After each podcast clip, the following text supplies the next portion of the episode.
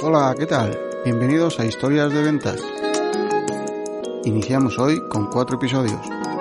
Cuatro historias de ventas que espero que os gusten. Cuatro historias que tratan de hasta dónde llega nuestra responsabilidad, cómo convertir un problema en una oportunidad, de quién es el pedido y el miedo al cambio. Comenzamos.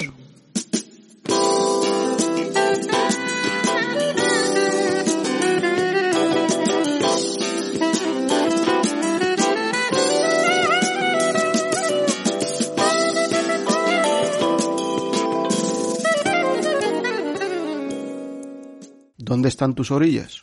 En los años 90 colaborábamos comercialmente con la empresa que instalaba el mobiliario clínico. Ellos nos descubrían clientes y nosotros también, así que era un win-win en toda regla. Cierto día recibí una llamada del encargado en nuestra zona, él llevaba casi la mitad de España. Y, oye Manuel, ¿puedo pedirte un favor? Dime, a ver qué puedo hacer. No me da tiempo a llegar a las 4 a la consulta del doctor y necesitaba tomar medidas para los muebles clínicos. Vale, me acerco y luego te paso por las medidas. Muchas gracias Manuel, te debo una. A las 4 estaba en la consulta. Tomé todas las medidas y ángulos, sobre todo para las encimeras. Una mala medida habría que tirar la encimera, por ser importante saber medir bien encimera. Estas eran de cerámica y el metro cuadrado era carísimo.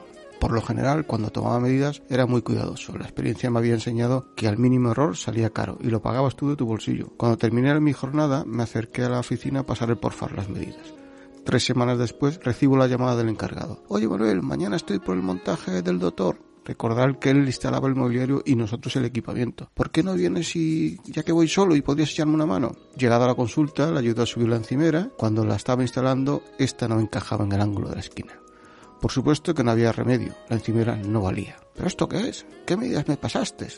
Todo esto delante del doctor. Mi, expresión facial era de incredulidad. No me podía estar creyendo que se estaba excusando en mí. Estaba tan seguro de que las medidas que le envié eran correctas que acusarme de haber cometido ese error no me estaba gustando. Así que le dije, disculpa Luis, es imposible que las medidas que te envié estuviesen mal. Excuso decir que el papel de, de enojado que estaba interpretando Luis era de candidato a un Oscar. El doctor nos miraba a los dos y preguntándose, pero ¿con quién estoy realizando yo negocios? En ese momento me dirigí al médico, al doctor, y le dije, doctor, esto tiene solución. Ya sabemos el problema y también sabemos cómo solucionarlo. ¿Verdad, Luis? Luis contestó, pues, pues ya me dirás quién va a pagar esto. Pondí, el que ha cometido el error. Hombre, me alegro que des la cara y, y, te hagas cargo de la encimera. No, creo que no me has entendido. Digo que quien se ha equivocado debe actuar con responsabilidad y hacerse cargo de este error. Pues eso, tú me diste, tuyo es el error. Espera. Ahora verás que es un encaje con lo que deseo explicarte. Abrí mi maletín, cogí el faz con las medidas que le envié y a Luis se le desencajó la cara. Vale, vale, el error es nuestro. Voy a avisar al doctor que acuerde contigo cuando vienes a instalar la nueva encimera que aprendí, el papel lo aguanta todo. Y lo más importante, aprendí que zapateros tus zapatos. Mi responsabilidad abarcaba solo la venta. Por tanto, si te extralimitas, debes aceptar las consecuencias. A continuación, la siguiente historia. Maraña de cables. 8 de la mañana, de un lunes cualquiera. Camino a la consulta de un cliente. Suena el teléfono. Mi jefe. ¿Qué habrá pasado? Buenos días, Manuel. ¿Por dónde andas? Buenos días, de camino a la consulta del doctor. Ah, perfecto. Pasa antes por la consulta de la doctora que llamó interesada en nuestro producto digital. Vale, la llamo ahora y quedo una hora porque quedé con el doctor XX y si voy antes a la doctora II, luego llego tarde. La llamo ahora y ya te cuento. Gracias por llamar. La doctora II es de esas personas que quiere todo para antes de ayer, que no falle nada y que sea rápido. Y a poder ser a la hora de comer para no interrumpir la consulta o al cierre sobre las 10 de la noche. Ah, y como siempre ha comprado todo por precio, quiero decir que si dos cosas hacen lo mismo, se queda con lo que menos cueste. Para que me entendáis, un gran utilitario rueda igual que un utilitario normal. Ella quiere el gran utilitario al precio del normal. Creo que así me entenderéis. Llamé a la doctora, quedamos a las 3. Cuando se iba a comer en el primer turno, ella era del primero. Quería comprar nuestro producto digital. Me enseñó el que tenía y la instalación daba miedo. El ordenador de torre que eran de estas cajas cuadradas, con la tapa quitada, apoyada sobre el chasis, la maraña de cables era espectacular, de hecho el ratón de cable, que antes eran de cable, que no era inalámbrico, no lo podía mover porque estaba enganchado con esa maraña de cables. El día anterior había discutido con la casa informática que le llevaba el mantenimiento. Creo que en este punto ella necesitaba, pues percibí que estaba desbordada, que le dijese, vale, tienes un problema. El sistema informático es un desastre. Tu producto digital no funciona. Tu consulta no puede dar el servicio que tú deseas, pero nadie te ayuda a solucionarlo. Bien, hagamos un trato. Mañana a las 8 de la mañana estoy aquí con mi producto digital. Voy a estar en tu consulta hasta la hora de comer. Quiero que compruebes por ti misma que tu problema se esfumó, que vas a poder dar el servicio a tus pacientes como tú quieres con mi producto digital. A la hora de comer, si estás satisfecha, me firmas el contrato. Y si no lo estoy, te adelanto que lo vas a estar. Pero si ese fuese el caso, dejo todo como lo tenías y me voy y no me vuelvo a ver nunca más. A ver, voy a confiar, vamos a ver si es verdad. Al día siguiente a las 8 estaba la consulta, hice toda la instalación, ella llegó a las, a las 9 y media, a ver que, no, que ya no estaba la maraña de cables, que todo estaba en donde tenía que estar, exclamó, ay por Dios, qué maravilla. Doctora, voy a estar aquí a su lado en los primeros pacientes hasta que vea usted que está más suelta con el sistema. Ay sí, por favor. Salí después de tres pacientes y una de las enfermeras me dijo, cuando te vayas nos dejas un poquito de esa pócima que le has dado. Nunca la hemos visto tan tranquila y de tan buen humor. Me senté en la sala de espera adelantando trabajo. A las tres, más o menos, cogí el contrato, fui a junto a la doctora, esperé a que finalizase con el paciente y le dije, doctora, si me permite, solo tiene que firmar aquí y poner en la cuenta corriente. Manuel, muchas gracias. Me has quitado por fin una pesadilla. Mañana podrías venir a ver la obra de mi nueva consulta que vamos a abrir si todo va bien en junio. Aquel día vendí un producto digital. Además, todo el equipamiento, incluido dos productos digitales y el mobiliario clínico de la nueva consulta. ¿Qué aprendí? A ponerme en la piel del cliente. Detecté que ella tenía un problema y no sabía cómo resolverlo. Además, ella tenía tanta desconfianza, pues la engañaron en varias ocasiones, que necesitaba una solución profesional.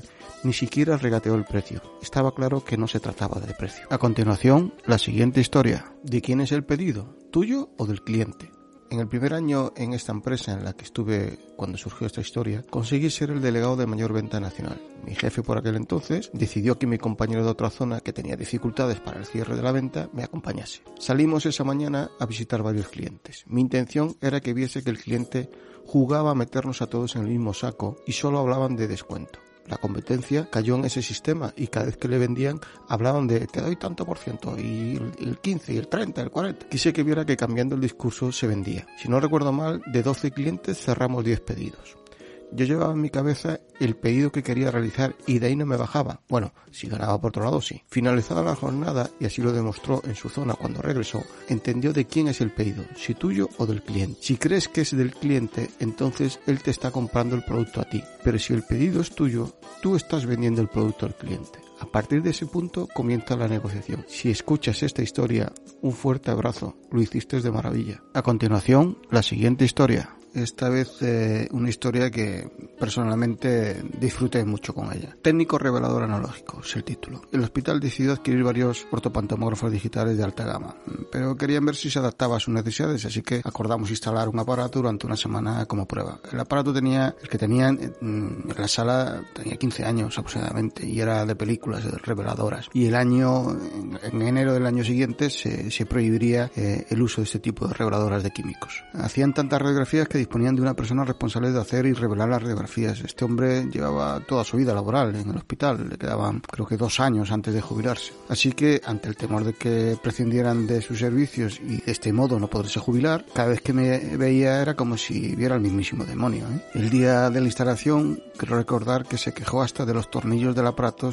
que eran de estrella. Fue terrible terrible. Una vez finalizada la instalación tenía que formarle en el uso y tengamos en cuenta que quien no quiere hacer algo por encima va a hacer lo imposible para que no se haga, pues imaginaos lo difícil de la situación. Así que finalicé el montaje y me senté. Le invité a sentarse y hablar de él de cuándo empezó, cuántos años llevaba, por qué departamentos pasó hasta llegar a ese puesto. Le pedí que me explicase que, cómo hacía el revelado de las películas, el tipo de películas, quién y dónde llevaban los líquidos usados. Estuvimos más de una hora hablando tranquilamente. Al finalizar, le pedí si podía explicarle lo fácil que era realizar una radiografía digital. Le expliqué cómo posicionar al paciente y me dijo, pero si esto es igual. Digo, claro, claro que es lo mismo. Cuando finalicé de explicárselo, me confesó que sentía pavor antes de que lo instalásemos, por miedo a que prescindieran de él. Comprobó que alguien tenía que posicionar al paciente, que alguien tenía que remitir al médico la radiografía vía red informática. En definitiva, todos sus miedos se desvanecieron en cuanto eh, vio que no era tan difícil y que realmente no se prescindía de él, sino que se seguía eh, necesitando de una persona allí. Que aprendí que es tan importante el que firma como el que pone el papel en la mesa. Que, que antes de juzgar el comportamiento de alguien, conozcamos las batallas diarias a las que se enfrenta, los temores o por qué de sus objeciones. Y eso solo se consigue buscando la comunicación. Y me atrevo a decir ser lo más humilde posible. Y hasta aquí esta historia, espero que os haya gustado. Hasta luego.